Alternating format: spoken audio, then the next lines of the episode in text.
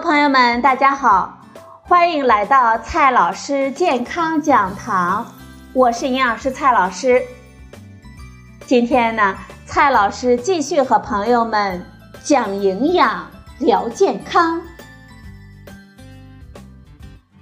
朋友们都知道每天要喝奶，那么我们怎样才能保证每天三百克奶制品的摄入呢？《中国居民膳食指南》二零一六推荐，每天吃各种各样的奶制品，相当于液态奶三百克。那么，我们怎样才能保证每天三百克的奶及奶制品的摄入量呢？首先呢，我们先来认识一下奶及奶制品。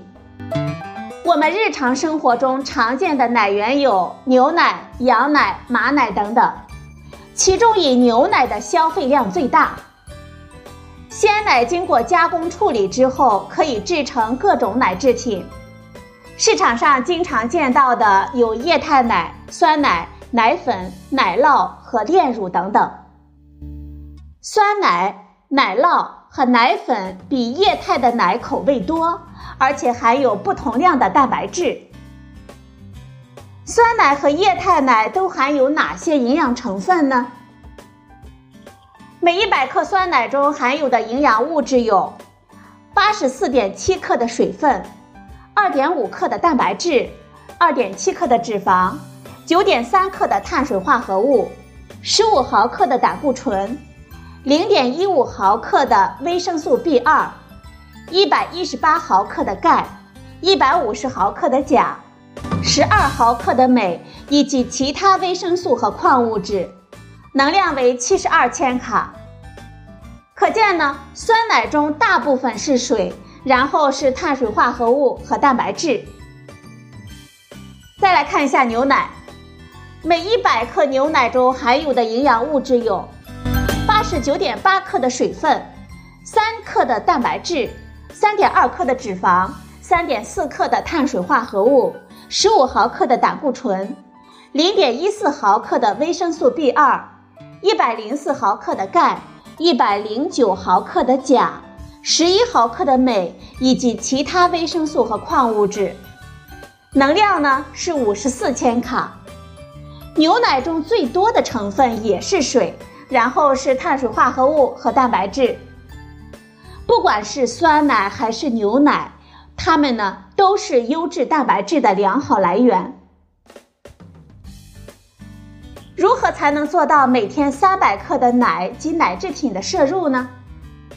首先，我们可以选择多种奶及奶制品，我们可以选择不同奶源的鲜奶。除此之外，我们还可以选择酸奶、奶粉等不同形式的奶制品。把牛奶当做膳食的重要组成部分，时刻的提醒自己每天呢要摄入足够量的奶及奶制品。对于成年人，在早餐的时候可以喝两百到两百五十毫升的牛奶，午餐之后呢可以来一杯酸奶，一百到一百二十五毫升。对于儿童，早餐的时候可以吃奶酪两到三片。或者是课间喝一瓶牛奶，或者是酸奶。学校食堂呢，午餐可以提供酸奶、液态奶等奶制品，鼓励学生或者是老师来选择奶类食物。